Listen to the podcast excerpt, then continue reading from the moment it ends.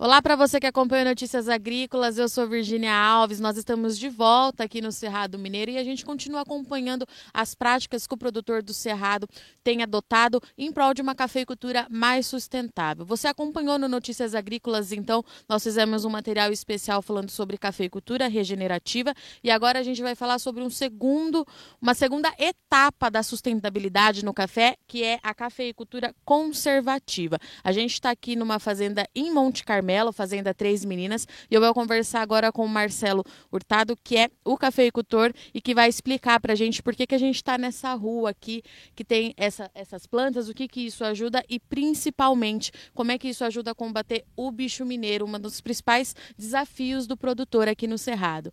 Marcelo, obrigada pela sua participação aqui no Notícias Agrícolas. Para a gente começar, eu queria entender que você explicasse para o pessoal é, a diferença entre cafeicultura regenerativa e a cafeicultura que você faz por aqui, porque pelo que eu entendi, aqui é o segundo passo da sustentabilidade, é isso mesmo?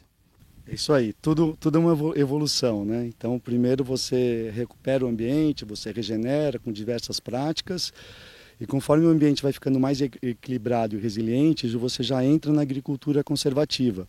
Então é onde a Fazenda 3 Minas está hoje. Né? É uma agricultura apoiada pela ONU, bem como uma agricultura climaticamente inteligente. Então a gente cria um ambiente para ficar equilibrado, os inimigos naturais se desenvolverem aqui mesmo, você não precisar trazer de fora. Né? Então, como onde a gente está aqui, a gente tem diversas plantas funcionais no espaço funcional. Mas o que, que, é isso de funcional? Né? Elas têm uma função específica. A gente tem o ingá, ele tem os nectários extras florais, que atraem inimigos naturais do bicho mineiro. Bem como aqui a gente tem a erva baleeira. Ela floresce o ano inteiro e atrai os inimigos naturais, mas não favorece as pragas. Então, cada planta aqui tem uma função específica de equilibrar um ambiente. Então eu falo muito que seria a nossa on-farm da vida, dos insetos, né? Isso é produzido na própria fazenda, não preciso trazer de fora. Tá, vamos ver se eu entendi então. A gente faz aquele primeiro passo de cuidar do solo, de regenerar ele, devolver a vida para o solo e depois a gente chega aqui quando a gente faz o cultivo dessas plantas, é isso? Isso, você pode fazer ações em conjunto também. Aí uma vez já o solo com vida e as plantas estabelecidas, você já muda de patamar, né? E, e, o que diz muito isso é o equilíbrio, né? Uma consequência desse trabalho aqui na fazenda é que a gente não precisa usar mais os defensivos químicos, fertilizantes químicos. Então, realmente, a gente já está conservando. Não estamos mais no regenerativo. Tá, e vamos falar então de bicho mineiro, que eu sei que é um problema que tira o sono do produtor do cerrado, porque a gente está na temporada seca, né, Marcela? Aqui a gente tem essa característica de ser muito seca, a temperatura é um pouco mais elevada é, no inverno perto das outras regiões.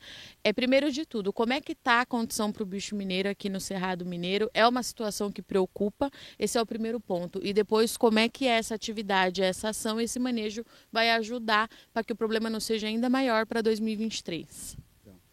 Sempre foi a principal praga do cerrado o bicho mineiro. Continua sendo, né? O que vem agravando é a resistência da praga aos defensivos ano a ano. Então você acaba tendo que criar moléculas novas, aumentar doses, né? Uma forma de, de combater ele, né? E a gente já preferiu pegar uma outra abordagem, né? Não, não tem uma ação específica. Então a ação é deixar o ambiente mais biodiverso, que fica mais fácil o controle dele e com mais umidade também. Né? Então essas plantas, como eu já falei, vão ajudar. As plantas de cobertura e na fazenda a gente faz a colheita com solo coberto. Nosso solo está super úmido naturalmente. O meio da rua não é irrigado, está muito úmido, né? E muitas outras fazendas estão com solo seco, que também favorece, né, um ambiente mais seco, o bicho mineiro. Então são um conjunto de ações. A gente consegue ter um controle parecido com o do convencional, só que um custo muito menor e sem agredir o meio ambiente. E quando a gente fala o bicho mineiro, ele gosta de ambiente seco, como você já explicou, é, e a gente vem de dois anos de uma temporada seca mais longa, né, Marcelo? Você já tinha é, esse propósito aqui na fazenda durante a seca prolongada ou ainda não? O objetivo aqui sempre foi a gente deixar um ambiente propício durante o inverno para os inimigos naturais se desenvolverem. No caso do bicho mineiro, principalmente o crisopídeo. O ano passado foi mais complicado, como a seca foi maior do que agora, às vezes a planta de cobertura nem ela sobrevive. Então fica mais difícil o controle. Aí você tem que tentar outras tecnologias, como por exemplo a liberação dos crisopídeos. Sem flor eles não completam o ciclo. Eles podem ter uma etapa da larva que eles atacam o bicho mineiro. Quando viram adulto, se não tem pólen e néctar na lavoura, no, aqui a gente não tem isso, né, na maioria das fazendas, então eles vão embora, eles migram atrás de alimentos. Então este ano está uma condição mais favorável para esse controle, porque está tudo florido aqui na fazenda. E é claro que conversando com. Eu não posso deixar de te perguntar, você já tem. É, você me disse né, que é uma pesquisa constante aqui na sua fazenda. Você já tem resultados é, efetivos de que diminuiu a incidência do bicho mineiro nos últimos anos? Ainda é uma coisa que a gente precisa esperar mais um pouquinho para entender o impacto disso, esse lado positivo desse manejo que você está fazendo por aqui? Olha, o principal impacto, por enquanto, do bicho mineiro que está mais o econômico, porque o resultado não posso falar que está melhor que convencional. Acho que está igual, uma lavoura nas, nas mesmas condições de produção, idade, estou tendo o mesmo resultado que um trabalho convencional. Então, ainda não é melhor que o convencional o controle do bicho mineiro. Eu acredito que possa ser, por isso que a gente está cada vez estudando mais. É, só que é um pouco mais barato, né? Que, que, os biológicos, a liberação dos crisopídeos é muito mais barato que os inseticidas. Então, nesse sentido, eu acho que já vale a pena.